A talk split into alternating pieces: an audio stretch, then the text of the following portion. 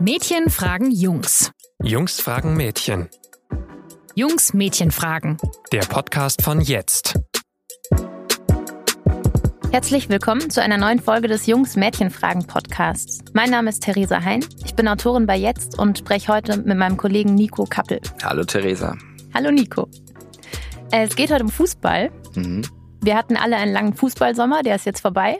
Aber wir wissen, Bundesliga und DFB-Pokal und was weiß ich was alles kommen alle Jahre wieder. Und da haben wir eine Frage an euch. Jungs, was hat es mit Fußball und Männlichkeit auf sich? Ja, das ist schwierig, ähm, weil ich glaube, es ist gar nicht so einfach zu erklären, aber stell doch mal deine Frage. Ja, ich muss da ein bisschen ausholen. Ähm, die Mädchenfrage, die wir uns da überlegt haben, entstand, als ich auf der Geburtstagsfeier von einem Kumpel war. Und der hat kurz nach dem Champions League-Finale seinen Geburtstag gefeiert. Ähm, ich weiß nicht, wer das Finale 2018 gesehen hat. Ich erkläre das mal kurz. Das war so, Real Madrid spielte gegen Liverpool und das Spiel lief eine halbe Stunde und dann ist was passiert. Und zwar war es so, dass ähm, Sergio Ramos, ein Spieler von Real Madrid, ich glaube, er ist Innenverteidiger, Genau, ja. korrigier mich, ähm, hielt die Schulter von Mo Salah, dem Vorzeigestürmer vom FC Liverpool, fest und die beiden liefen noch und Ramos ließ nicht los und Salah verkeilte sich und kugelte sich runter und landete auf einmal mit unglaublich schmerzverzerrtem Gesicht auf dem Rasen. Und jeder, der das gesehen hatte, wusste sofort, da ist irgendwas kaputt und es war einfach absolut scheiße und unsportlich. Und Mo Salah lag dann auf dem Boden, also der ähm, Liverpooler, und hat bitterlich geweint. Und ich habe mich mit dem Kumpel an dem Abend, der da eben Geburtstag gefeiert hat, über dieses Foul unterhalten. Und der hat dann gesagt, ja, hey, bitte, aber wenn der so heult, dann soll er doch in die Kabine dafür gehen. Und dann haben wir angefangen zu streiten, hatten vielleicht beide schon ein paar Bier getrunken, aber es war dann so, dass ich mich wirklich gefragt habe, warum dürfen Fußballer denn nicht weinen? Ähm, also ich habe das Foul natürlich auch gesehen und du hast natürlich recht, das war einfach eine Unsportlichkeit und es ist auch irgendwie so schade gewesen, weil Mo Salah, das war ja eine, einfach eine besondere Geschichte, wie der als Ägypter sich da so in Rausch gespielt hat diese Saison. Und also ich glaube, viele Jungs, also ich zumindest, waren in dem Moment auch sauer. Ich glaube, was dein Kumpel meinte, ist, dass es heute im Fußball einfach so ist, dass immer mehr um den Fußball rum passiert. Also es passiert immer mehr drumrum. Die Spieler ähm, haben Instagram-Accounts mit 100.000 Millionen Followern, ich weiß es nicht, zeigen da ihre Autos.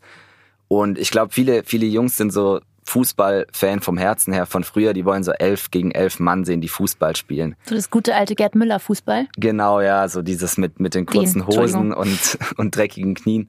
Ähm, ja, und ich glaube, dass viele Jungs in so einem Moment vielleicht dann, wenn so ein Mo Salah da anfängt zu heulen, das irgendwie als ähm, Rückschritt sehen, insofern, dass der Fußball eben ehrlich und hart sein muss. Und wenn dann Mo Salah anfängt zu weinen, ist es natürlich in dem Moment nicht hart. Ja, aber jetzt Weißt aber mit dem ehrlich, ja, ja, Ja. hart ist es nicht, aber jetzt stell dir mal vor, du bist der Star deines Teams und Mhm. ähm, der Star sozusagen vielleicht deines Landes. Also Ägypten ist ja wahnsinnig stolz auf Mo Salah. Und dann ist auch noch in zwei Wochen WM und dann kommt dieser unsportliche Depp und zerrt dich auf den Boden und du weißt nicht, ob du bei der WM mitmachen kannst und äh, du weißt, dass Liverpool ohne dich einfach irgendwie vielleicht den Mut verliert, also dein Team und dann heulst du halt. Ja, Also warum denn nicht? Nein, du hast natürlich recht. Also in dem, in dem Fall hätte ich, ich weiß nicht, ich habe mich nicht aufgeregt in dem Moment. Ich hatte aber auch noch keine zwei Bier getrunken, vielleicht lag es daran. Ähm, aber du hast natürlich recht, wenn, wenn jemand Schmerzen hat oder so, man sieht, es war ein brutales Foul und dem kullert dann eine Träne runter. Und er, er hat sich ja jetzt auch, Mo Salah hat sich ja jetzt nicht auf den Boden gewunden, wie zum Beispiel ein gewisser Neymar Ja. bei der WM, wo sich viele aufgeregt haben, wo ich mich auch aufgeregt habe. Aber in dem Fall hast du natürlich recht. Also auch ein Prof Profifußballer darf weinen. Und ich finde gerade, ähm, wenn wir über Liverpool sprechen, hat man auch gesehen, dass ähm, Tränen im Fußball manchmal gar nicht so schlecht bei den Fans ankommen. Also du erinnerst dich vielleicht an den Patzer von Loris Karius, dem deutschen Torwart. Ja. Und er hat ja damit wirklich das Finale zerstört. Also Liverpool war ja im Spiel drin und dann kam diese, die, kam dieser Mist, den er da gebaut hat. Und ähm, er hat ja nach dem Spiel auch geweint und ist vor die Kurve gegangen und hat wirklich bitterliche Tränen geweint und hat sich bei den Fans entschuldigt. Und die Fans haben ihm ja direkt vergeben, weil sie einfach gemerkt haben, okay, er meint es gerade ernst und ihm ist das wirklich, ihm geht's jetzt so schlecht wie ihn selber. Ja. Und da fanden auch, glaube ich, die härtesten Liverpool-Fans, die da in der Kurve stehen, fanden die Tränen okay. Also es kommt, glaube ich, echt auf den Moment an. Das, ja, das kann sein. Und ähm, also wenn ich dich richtig verstehe, stimmst du mir zu, dass man dann weinen darf, wenn man es jetzt nicht so fake übertreibt. Mhm, auf jeden Fall. Also dann so den Neymar macht. Aber es geht ja auch um mehr. Ähm, wir haben nämlich das Gefühl, an den Abenden ohne Fußball ist euch diese Männlichkeit komplett wurscht da, wenn wir dann irgendwann mal vielleicht über Kinder sprechen, dann sagt ihr, ja, ich kann mir schon vorstellen, dass ich mal für die Kinder zu Hause bleibe. Dann gehst du halt arbeiten oder ihr kocht für uns oder ihr zupft euch die Augenbrauen oder was weiß ich, was da alles dazugehört. Und dann vor dem Fernseher werdet ihr aber so, da macht ihr irgendwie wie so einen Rückschritt und werdet dann so extra männlich und brüllt den Fernseher an und den Schiri und schreit, wenn irgendwas, wenn irgendeine Kombination schön war, dann ruft ihr schön, obwohl ihr ja gecheckt habt, dass die Kombination schön war und die Leute, die dabei sind und Fußball gucken, das auch kapiert haben. Aber ihr müsst es nochmal so extra raustragen. Und Ja. was hat es damit auf sich? Also ähm, ich weiß, was du meinst und du hast recht damit, weil ähm, klar, also beim Fußball werden Typen einfach irgendwie einfacher und ähm, du hast auch, glaube ich, in deinem Text geschrieben, so ein bisschen wie Brüllaffen, wie, wie Schimpansen und so und das stimmt auch schon ein bisschen, da gebe ich dir recht. Ähm, ich weiß, ich glaube, es hat mehrere Gründe. Also ich glaube, Jungs, die beim Fußball emotional dabei sind, die haben oft selber Fußball gespielt und die sind auch wirklich Fan und ich glaube, jeder, der da sich so ein Spiel anguckt, wünscht sich dann auch irgendwie selber auf dem Platz zu stehen und will vielleicht dann auch seine, sein, sein Fußballwissen oder seine Kompetenz dadurch beweisen. Also er kann ja nicht auf dem Platz stehen, er sitzt ja mit euch auf der Couch, ähm, dass er dann sowas sagt. Also dass er den genialen Diagonalpass, den Toni Groß gerade gespielt hat, so erkennt und den genauso spielen würde, ähm, was natürlich Quatsch ist, weil wenn er ihn genauso spielen könnte, dann würde er, er wahrscheinlich auch da stehen auf dem Rasen und nicht äh, auf der Couch Fußball gucken. Und vielleicht ist es einfach auch so ein bisschen Neid, was damit schwingt, weil man sich einfach denkt, oh Mann, ich wäre auch gern Fußballprofi und würde da auch gern für Geld kicken. Hm, okay, das verstehe ich. Aber dann komme ich mal von einer anderen Richtung. Ja. Hm, Dann gehen wir mal weiter zu dieser Emotionalität im Fußball, Mhm. weil ich habe dann das, also wir haben dann schon das Gefühl, dass eine gewisse Emotionalität im Fußball tabu ist. Zum Beispiel, als der Hitzelsberger sich geoutet hat, da musste er warten, bis seine Karriere vorbei war, weil davor war irgendwie einfach kein Platz dafür Ja. und er wusste nicht, was dann passiert. Und ähm, es gab ja letztes Jahr im Spiegel dieses krasse Interview mit Mertesacker, oder Mhm. war das sogar dieses Jahr, weiß ich nicht mehr der von seinen äh, Würgereizen und seinen Erlebnissen vor den Fußballspielen Mhm. geredet hat.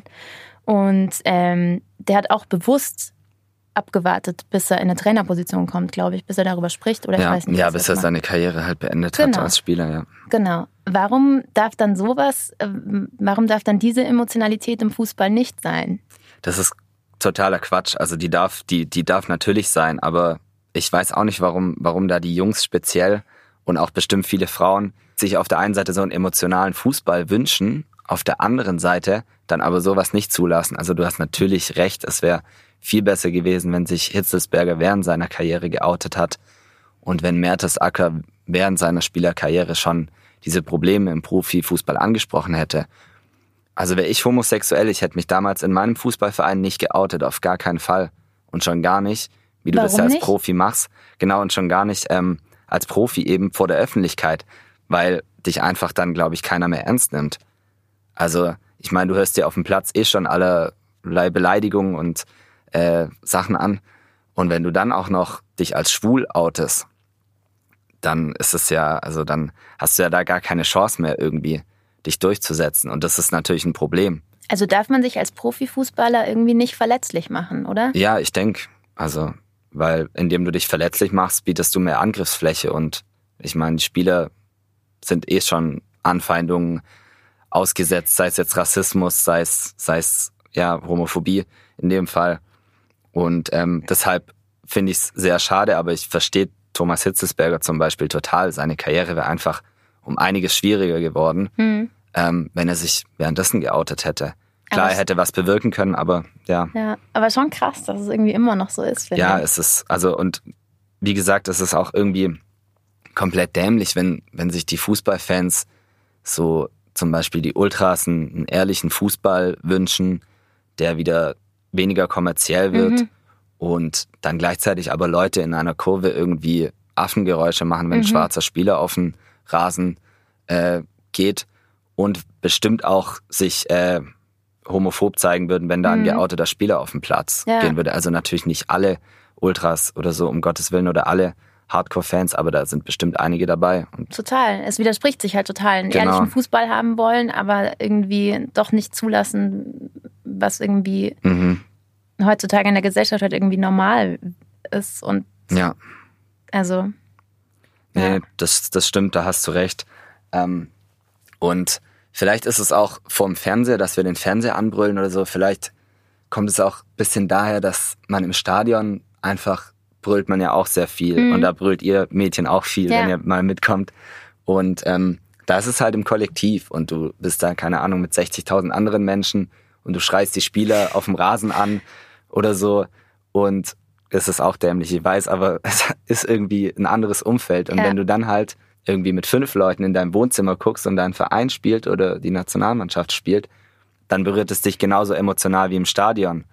Und ähm, dann brüllt man halt auch mal rum. Und dann ist es aber natürlich, sieht es dumm aus, weil man halt den Fernseher anbrüllt und den fast leeren Raum, anstatt irgendwie einen riesen Fußballplatz mit 60.000 anderen Leuten. ja, es gibt eigentlich selten Lustigeres, finde ich, als Männer, die die Fer- den Fernseher anbrüllen während eines Fußballspiels, Ja, weil man das eben sonst nie machen würde. das stimmt. Ja. Das ist schon immer sehr amüsant. Und dann ist auch so, dass wir uns halt einfach nicht trauen.